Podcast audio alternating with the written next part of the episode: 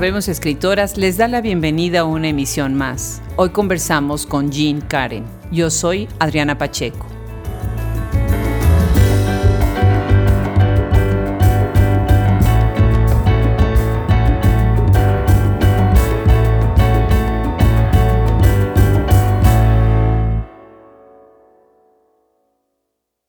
Jean Karen, Miriam Moramay y yo compartimos en 2017 el micrófono de Anna Neumann, una de las grandes figuras de la pedagogía y difusión de la literatura mexicana. Jean nació en San Luis Potosí el 14 de mayo de 1975. Estudió Ciencias de la Comunicación en la Universidad Autónoma de San Luis Potosí y entre su trabajo se encuentra Canto de una mujer en tierra, 1999, editorial Ponciano Arriaga, la Luna en el Tatuaje, 2003, Editorial Verde Alago. El Club de la Tortura, 2005, Ediciones sin Nombre. Cementerio de Elefantes, 2013, entre otros.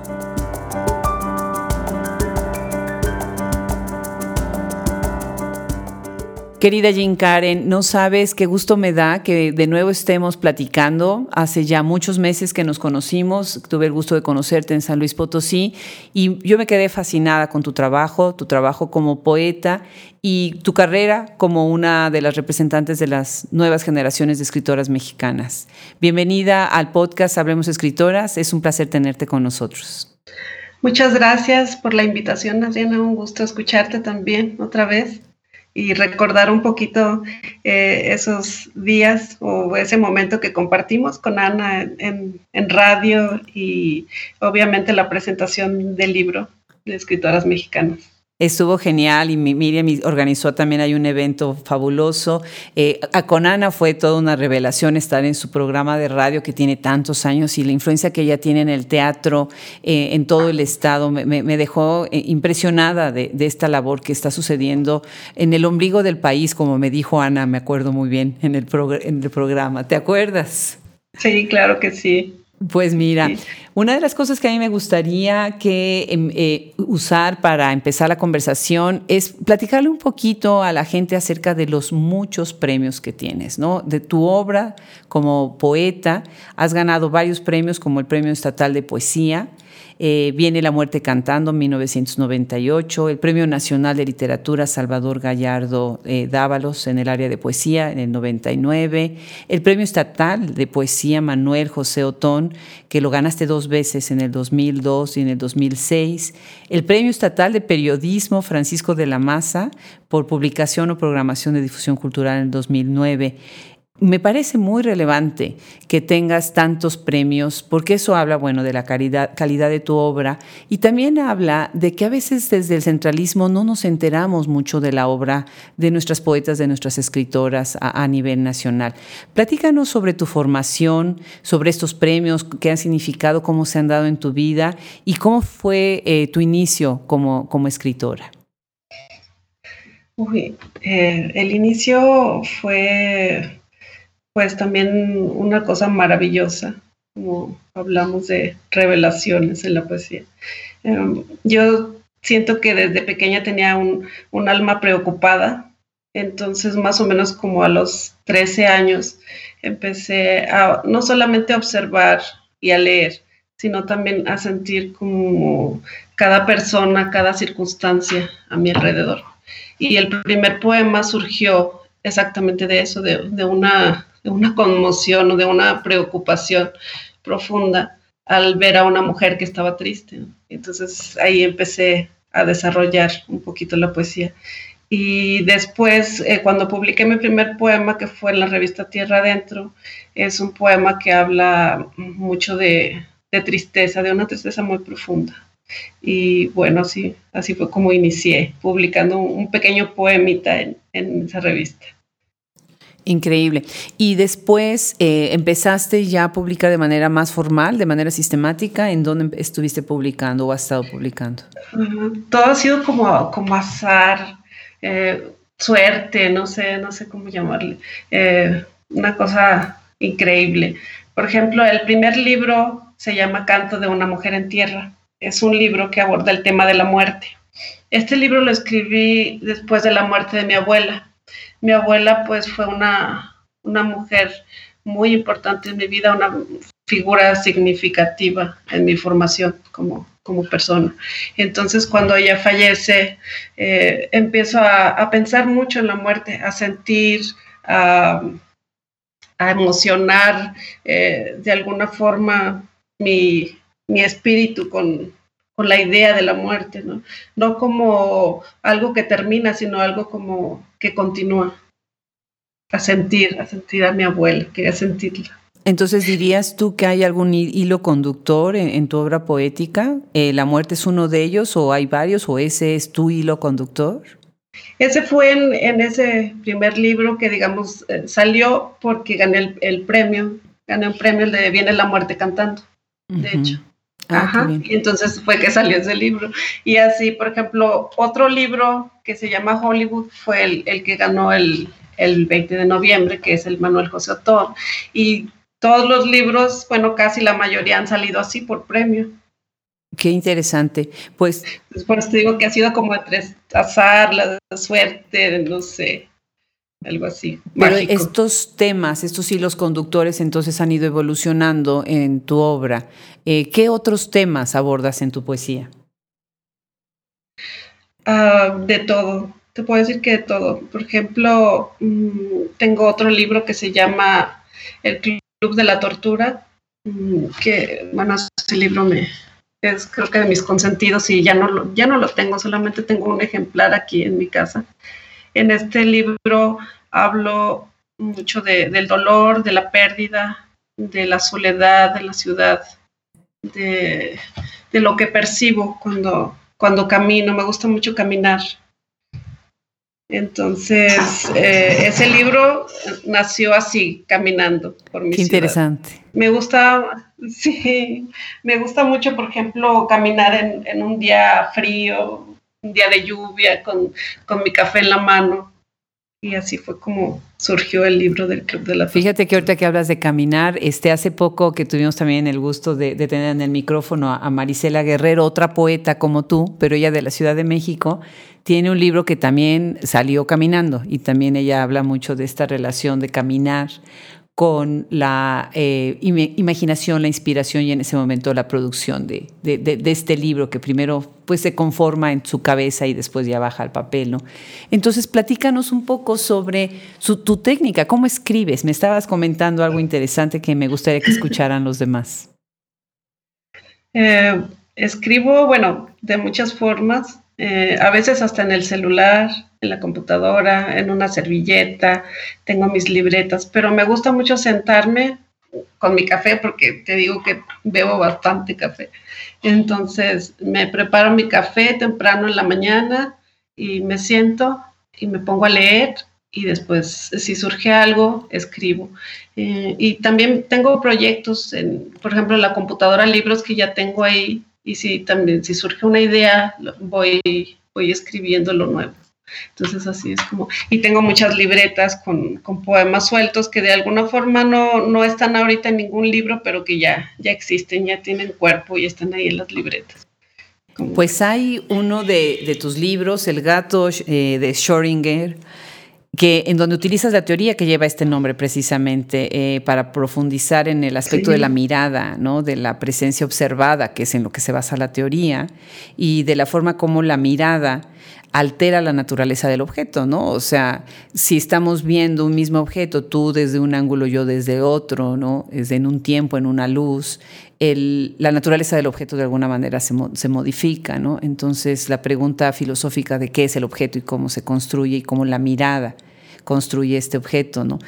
¿Cómo, cómo surge este libro? Eh, platícanos un poquito sobre, sobre este libro y cuál es tu teoría respecto a, esta escritura de, desde la mirada. Mm, sí, ese, ese libro ya tiene algunos años, más o menos que será como unos nueve, ocho años, algo así. Esto surge por, por mis hermanos, mis hermanos son físicos y entonces me empezó a interesar un poquito eh, su trabajo, conocer algo de física. Entonces eh, empecé a leer teoría sobre física y, esta teoría me llamó la atención por lo que dices, porque al mirar eh, la naturaleza del objeto, la naturaleza de las cosas, la naturaleza de la vida cambia eh, dependiendo del punto desde donde uno lo esté mirando.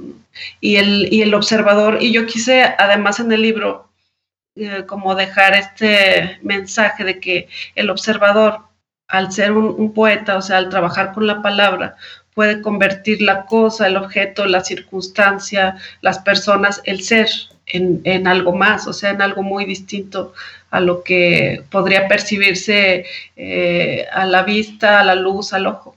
Entonces, eh, era como, como un juego, ¿no? Para mí. El, el gato, además que gato siempre se puede relacionar también eso con el Claro, claro. Y además este observador que está siempre em, incisivo, ¿no? A veces no queremos inclusive ver, ser observados y los gatos están ahí observándote, ¿no? Y la idea esta del, del flaner, ¿no? del que está también desde la esquina observando y desde ahí construyendo. Pues nos gustaría mucho, me gustaría mucho escucharte, eh, leer un fragmento precisamente de este libro, si, si lo tienes ahí a la mano y, nos quieres este, complacer con una lectura. Claro que sí, encantada. Es un fragmento del libro del gato de Schrödinger y, y dice así. Es entonces cuando nuestros gatos teóricos saltan sobre las bardas y arañan nuevas realidades al otro lado. Animales que huyen de la naturaleza de las cosas y de nuestra propia hambre de conocimiento, solo para poner a discusión la existencia de cada observador. Eh, precioso. Muchas gracias, precioso. Este, dices, este libro ¿Tiene algún lugar especial en tu relación que te conecta con tu familia y con el estudio de tu familia? Eres otra, una de, algunas otras escritoras que me han hecho esta referencia a las ciencias inspirando su poesía y a la relación de la actividad de otros miembros de la familia inspirando la poesía. ¿Qué, nos podrías platicar sobre esto? Ah, yo soy admiradora de, de los científicos Creo que es algo maravilloso lo que hacen, toda su tarea. Y más por mis hermanos, porque te digo que ellos eh, son físicos. Eh, y aunque no hablan mucho, pues el simple contacto con ellos, eh, verlos, este, por ejemplo, a veces veía a mi hermano escribir en su libreta un montón de garabatos para mí, que, eran números y, letras, cosas que no podía yo descifrarte, pero eh, la curiosidad, ya sabes, como el gato. Entonces, este, pues ya me puse a leer un poquito para entender más o menos de lo que se trata el, el mundo de ellos también. O sea, soy curiosa como los gatos. Eso está muy interesante. Y sí, la curiosidad nos ayuda también en el ejercicio de la escritura.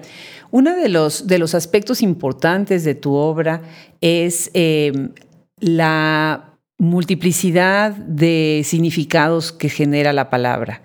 No, la palabra para ti, por lo que yo veo en, tu trabajo, tiene un lugar fundamental. Y bueno, como poeta todavía esto se amplifica, ¿no? Eh, ¿De qué manera tú observas la palabra, qué, posibilidades y qué limitaciones encuentras en la palabra en tu ejercicio como, como poeta?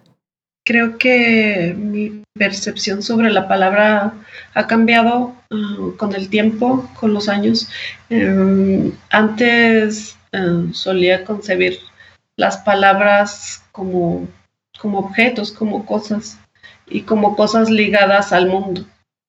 Pero Después, cuando, bueno, yo tengo un hijo, mi hijo tiene autismo, entonces al comenzar a escuchar su palabra, su forma de conectarse con, la vida, mi percepción cambió muchísimo, porque eh, él utiliza el, lenguaje de una forma que la verdad yo no tenía idea que existiera, no me imaginaba algo así, ¿no? Es, una cosa maravillosa. Y ya con el tiempo pasa que comprendo lo que dice, porque ya, ya lo conozco, bueno, ya el muchacho tiene 20 años, pero cuando empezó a hablar, para mí todo lo que decía era rarísimo, cosas casi indescifrables. Pues. Y entonces, eh, lo que yo veo, y en algún momento también tú me platicaste, es que tú has tenido que recurrir a construir tus propias palabras, ¿no? A, hacer un lenguaje lleno de neologismos.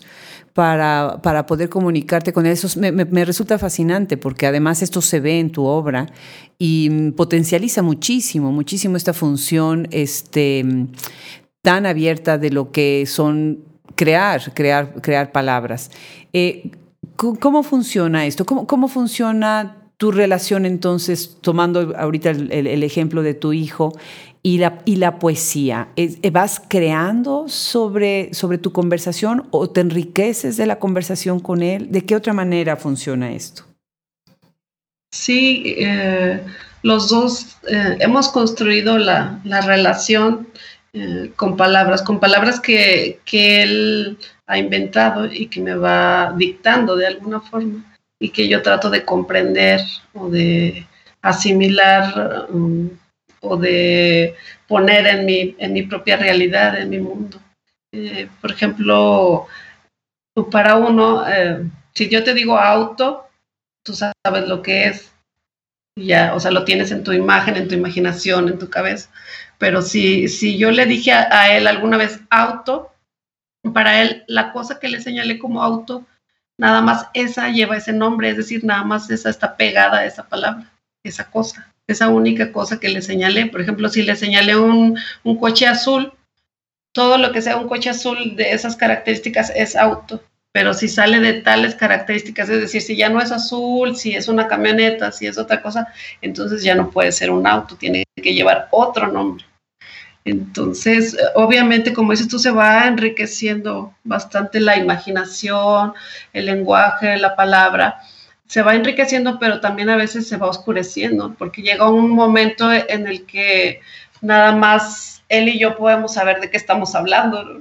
Es como, un, no sé, un diálogo entre locos.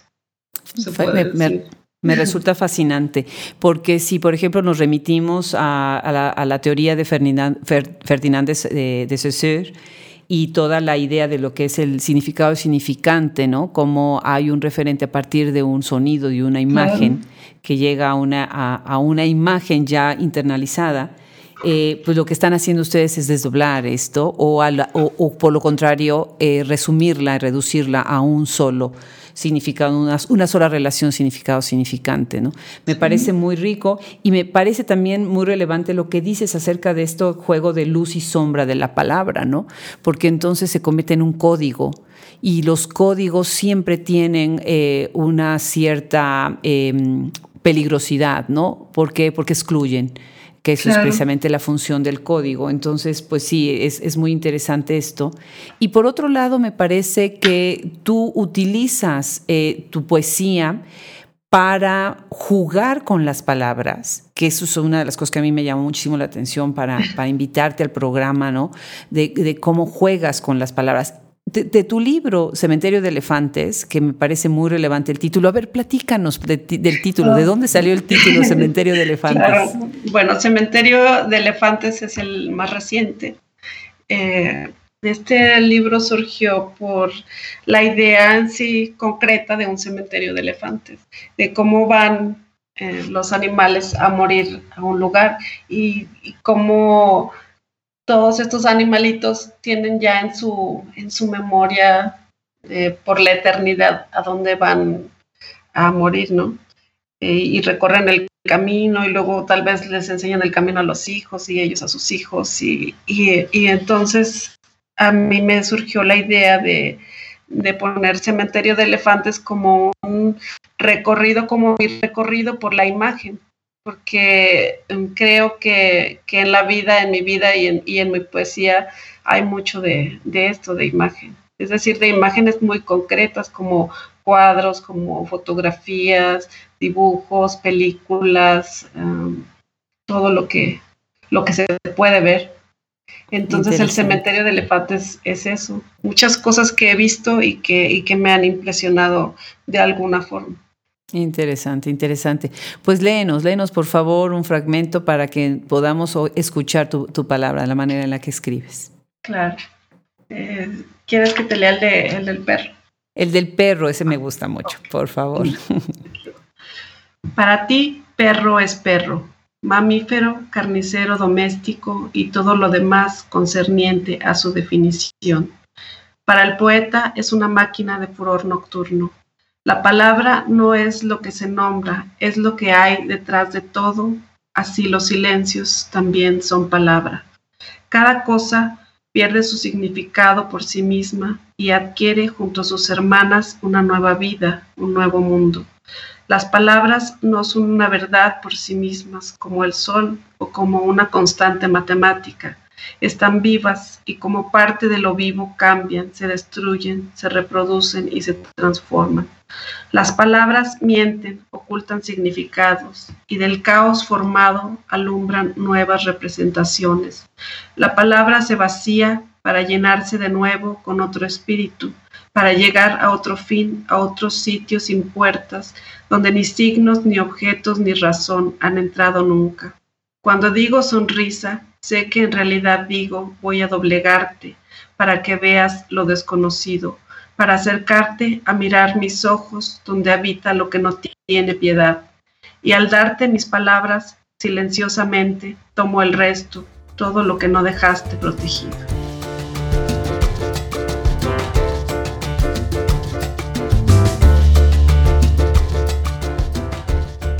Magnífico. Muchísimas gracias, Jean. Muchas gracias. Hay una, eh, un verso de, de alguno de tus poemas que dice, una estatua viva soy, pero moriré. Tiene muchísimo contenido, ¿no? Una estatua viva soy, pero moriré. ¿Cuál es tu idea entonces acerca de esta eh, rigidez a la vez de esta vivacidad de, las personas tan relacionadas con la muerte que regresamos al inicio de nuestra conversación es, un tema recurrente en tu obra. ¿De qué manera ves eh, esta poesía, la poesía como un instrumento para combatir o para, para animar esto que estamos diciendo? Yo siento a veces la poesía como, como una nave, como un barco que me lleva por, por esta existencia, por la vida, por los días. Es algo que me ayuda a, respirar, a soportar, a seguir. Y entonces también siento a veces el pesar del cuerpo, porque el cuerpo se agota, se cansa. Hay, hay tanto por hacer todo el tiempo y, por eso la rigidez. Pero también, como dices tú, es algo que, que sigue vivo, que sigue ahí, que, que está latente de alguna forma es una flama, es, es una llama, es algo que está parado en una plaza, en un lugar y que está alumbrando, que está floreciendo de alguna forma, que no quiere perder su fuerza y que, que está ahí. Y está recubierto de, de palabras, de sonidos. Ah, dirías entonces que em, en tu poesía parece tener un gran eh, componente corporal, ¿no? ¿Cuáles son los objetos que utilizas dentro de tu poesía? O sea, por ejemplo, ahorita hablabas del perro, hablabas de los elefantes, ¿no? O sea, los animales, ¿no? ¿Qué, otros objetos, a, qué otros objetos recurres dentro de tu poesía para utilizarlos como metáforas de, lo que estás tratando de transmitir? Los objetos, em, tengo como una fascinación por, por el objeto en sí. Eh, mi casa está llena de cosas. Eh, de hecho, soy amante de las cosas viejas y me gusta mucho, te digo, andar caminando por la ciudad y meterme a un bazar de cosas eh, antiguas y a veces comprar algo, una cajita, no sé, una pluma, un cuadro y llevarlo a mi casa. Entonces, y, mirarlo y, tocarlo y hasta oler ese, objeto viejo.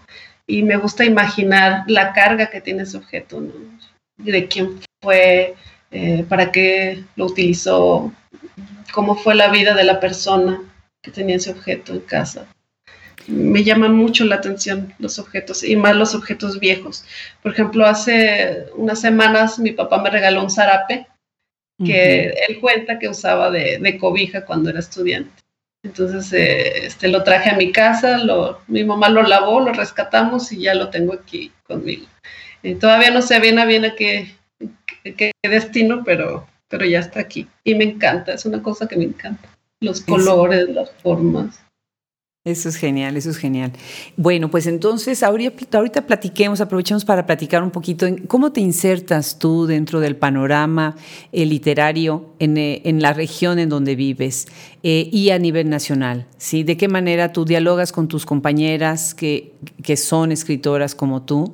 Y, y, cómo te insertas tú en este panorama de la poesía escrita por mujeres en México? Me encanta la, la poesía escrita por mujeres no solo en México, sino en general. Y me encanta la poesía, obviamente. Amo la poesía. Mm, yo creo que soy una persona un poco solitaria y tal vez no hay como físicamente un, un diálogo, pero creo que el diálogo profundo para mí es acercarme a, los libros, acercarme a los poemas. Por ejemplo, a veces eh, soy tímida, pero a veces estoy en el Face y leo a alguien que sube un poema que me gusta, me llama la atención y luego busco más textos de, esa persona que, está compartiendo. Y, así es como mi forma de, llegar a otros poetas a otra imaginación, a, otros cuerpos, a, otra poética, a otra expresión. ¿Cómo aprendiste a escribir? ¿De dónde viene tu formación como escritora? Eh, bueno, yo inicié en la Escuela de Ciencias de la Comunicación, que es de, la Universidad Autónoma de San Luis Potosí, en un taller que daba el maestro Norberto de la Torre. Y después, ya cuando salí de la universidad, entré a varios talleres este, entre ellos eh, el taller de, de la Casa de la Cultura de San Luis Potosí, que en un tiempo estuvo dirigido por David Ojeda, que en paz descanse. Y, y eh, después ya pasó el tiempo, pasaron los años y, y, siempre como que he tenido, te digo, esa curiosidad. Entonces cuando hay un taller o alguna cosa de la que puedo aprender y si, y si tengo la oportunidad me inscribo y voy. Entonces a, partir de eso, digamos, eso fue el inicio. Muy bien. Eh, ¿Y tú ves entonces que hay algún tipo de, sinergia que se está dando en, la zona para eh, ayudar a las nuevas escritoras o crees que no, que no hay un, diálogo entre las otras escritoras? Tú no estás tal vez mm. presente en él, pero entre ellas sí, sí lo hay. Cuando yo estuve invitada en, en San Luis Potosí, me di cuenta de que hay muchísima producción, muchísima producción. Yo creo que de alguna forma sí estamos conectadas, cada quien como en su manera de ver las cosas y su forma de llevar la vida, pero, pero sí, sí lo estamos. O sea, hay cosas importantes, por ejemplo, las lecturas del Día de la Mujer, donde estamos todas presentes y compartimos y convivimos y nos leemos, nos escuchamos, nos abrazamos, tomamos fotos entonces, sí hay momentos, ¿no? Eh, eso, es, eso es interesante. ¿Y por qué la poesía? ¿Por qué, Jean, la poesía? ¿Por qué no la narrativa? ¿Qué, otros géneros? ¿O, o sí te, te, incita a escribir narrativa más adelante? Me gusta también la narrativa. De hecho, tengo una novela ahí, novela eterna. Bueno, tenía una novela y perdí la computadora, entonces perdí para siempre. Y ahorita tengo otra que creo que ya estoy terminando. Ahora sí, eh, y sí, me llama la atención. No sé si sea buena, este, porque de hecho no, nadie la ha leído, pero bueno, sí, me gustaría también escribir algo de narrativa. También entra en la narrativa, pues eso, eso es muy bueno, eso es muy interesante. Eh, ¿De qué manera crees tú entonces eh, que podríamos nosotros animar a las nuevas generaciones de escritoras. Eh, tú, tú eres muy joven, eres una de, las representantes, pero atrás de ti vienen otras, ¿no? ¿De qué manera crees que podríamos animarlas a, entrar en el ejercicio de escribir cuando ya han iniciado, pero pues entrar de lleno? De lleno es comprometerse, tener pasión, eh, tener mucha idea de lo que se, de lo que se quiere hacer Em, proponer sus propias cosas, eh, siempre, siempre pensar por sí mismas, no dejarse llevar eh, por, no sé, ideas, mm, cosas que, tal vez no, no aportan mucho ¿no? a la poesía. Entonces, eso, eso creo yo. Y, y no dejar de hacerlo, simplemente ponerse a escribir A leer y, escribir, a leer y escribir. ¿Cómo, ¿Cómo, has ganado tantos premios? ¿Cómo has llegado a, hacerte tan visible a través de tus premios? Oh, no sé, digo que es como que suerte, azar, destino, porque yo creo en todo. Y luego me dice mi mamá, bueno, es que creer en todo es una forma de no creer en nada. Le digo, bueno, sí, también. Pero, eh, no sé, me gusta, así es mi, mi, forma de ver el mundo, creo en todo, ¿no? Entonces, em, me gusta creer en, en el poder de la palabra, en el poder de la poesía, en transmitirla. Eh, este, por ejemplo, hace años, unos siete años, daba talleres, daba talleres a muchachos de, de preparatoria y les decía que hay una canción que dice que el amor está en el aire. Y también les decía eso eh, de la poesía un poquito para que comprendieran cómo, cómo era la poesía o cómo podíamos acercarnos o empezar con la poesía.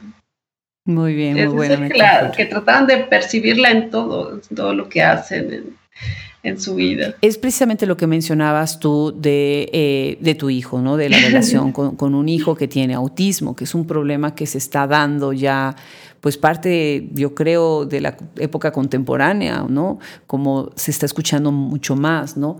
¿De, qué manera eh, tú ves eh, tu relación con él y tu obra y esta lucha de poder que a veces pues, se da cuando se tiene un hijo que, tiene o un familiar cercano que tiene algún tipo de, deficiencia o de algún tipo de impedimento? Em, la, lucha de poder, como, como decimos, em, se da mm, de, bastantes maneras. O sea, desde la relación madre-hijo hasta el salir, o sea, nosotros somos como ese núcleo, esa pequeña familia y al salir, al enfrentar la vida también es una lucha constante, muy fuerte, ¿no? A veces nosotros podemos estar muy unidos o yo puedo tratar de entenderlo él y él a mí, pero el enfrentar eh, lo cotidiano, eh, día a día, las otras familias, las otras personas, eso es lo que se complica, ahí es cuando se complica más. O sea, mientras estamos nosotros solos juntos en casa, todo es como en un monasterio, digo a, a mis padres. Es decir, eh, tenemos mucha disciplina, todo comienza a tales horas de la mañana y, es como tener el, calendario, el horario y todo es muy ordenado. Entonces, al momento de salir de este orden que tenemos en casa, todo se vuelve muy violento, porque para él eh, el cambio es agresión. Imagínate qué, cosa tan, tan extraña, tan extraordinaria, pero también tan difícil. Por ejemplo, el hecho de cruzar una calle para él puede ser muy agresivo, este, el hablar con otras personas, el que se acerquen a él, y, y todo eso a veces hace que uno, aunque no quiera, tiene que desconectarse de, cierta forma del mundo, ¿no? Por eso te digo que, soy una persona solitaria y ya con, el tiempo y, con todo lo que he pasado con, mi hijo, se llama Octavio, eh, me he vuelto un poco más solitaria. Entonces, eh, ya a veces me cuesta mucho trabajo relacionarme o acercarme a las personas. Y no es que no quiera, sino es que ya es otra forma en la que está trabajando mi mente. Claro, pero eso ha enriquecido mucho tu obra y creo que la literatura te ayuda también, ¿no? De alguna manera a, sobrellevar. Pues te felicito, eres como, como, como te lo he dicho ya, eres una de mis heroínas favoritas.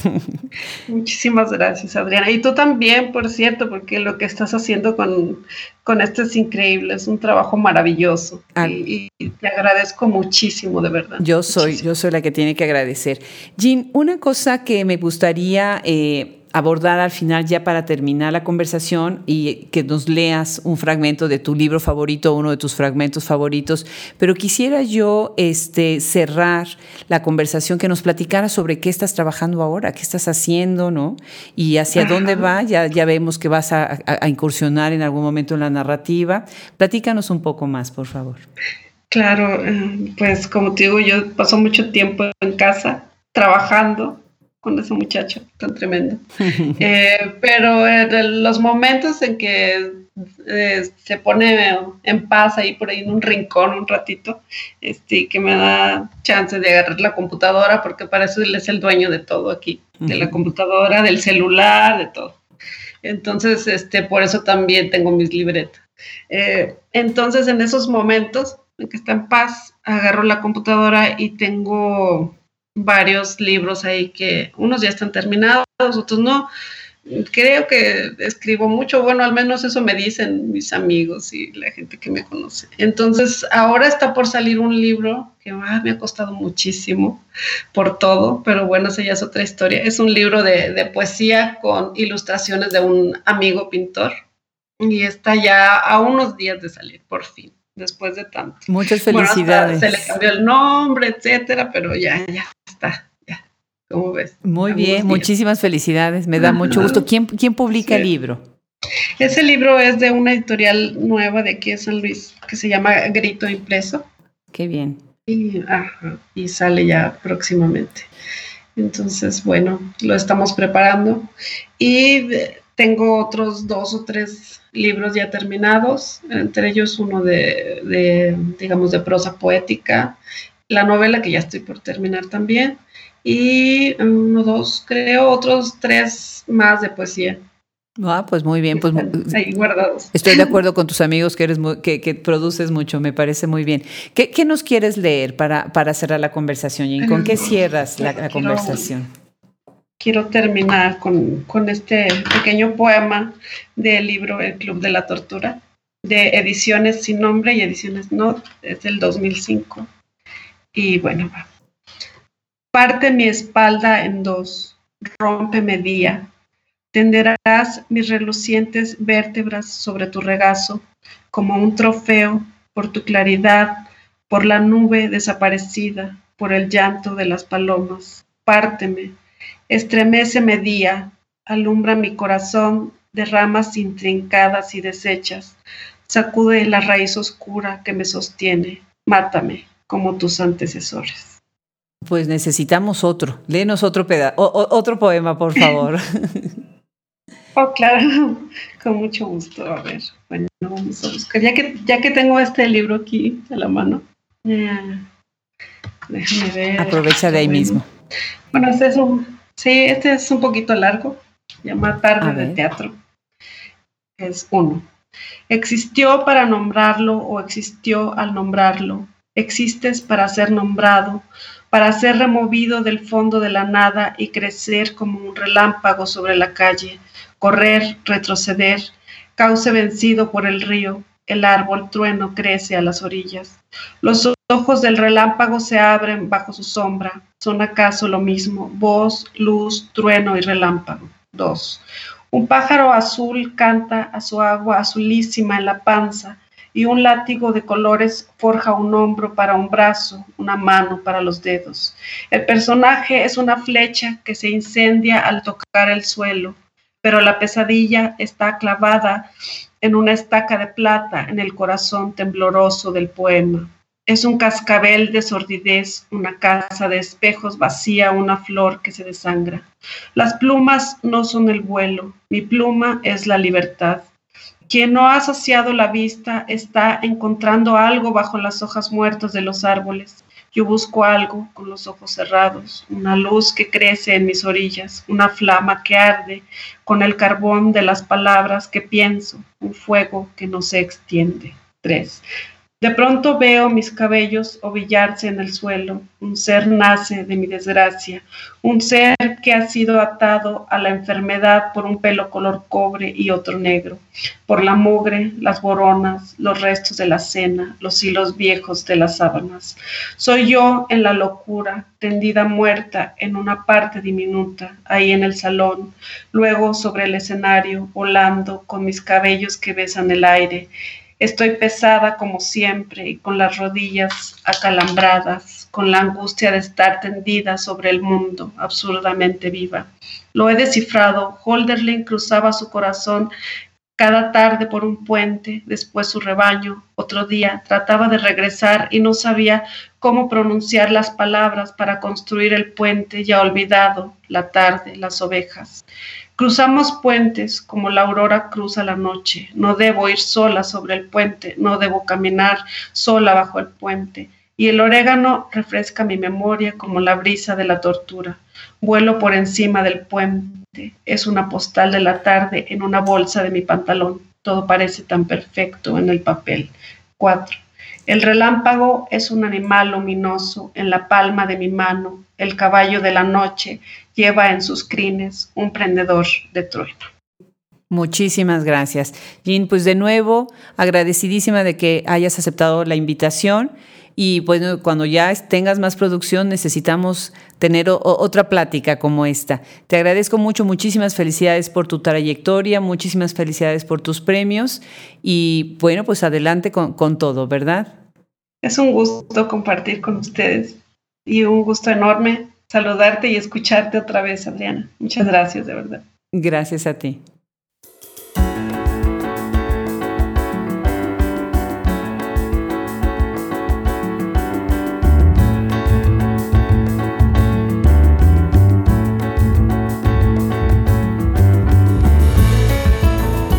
Hablemos Escritoras es posible por la producción de Fernando Macías Jiménez y Camila Torres Castro.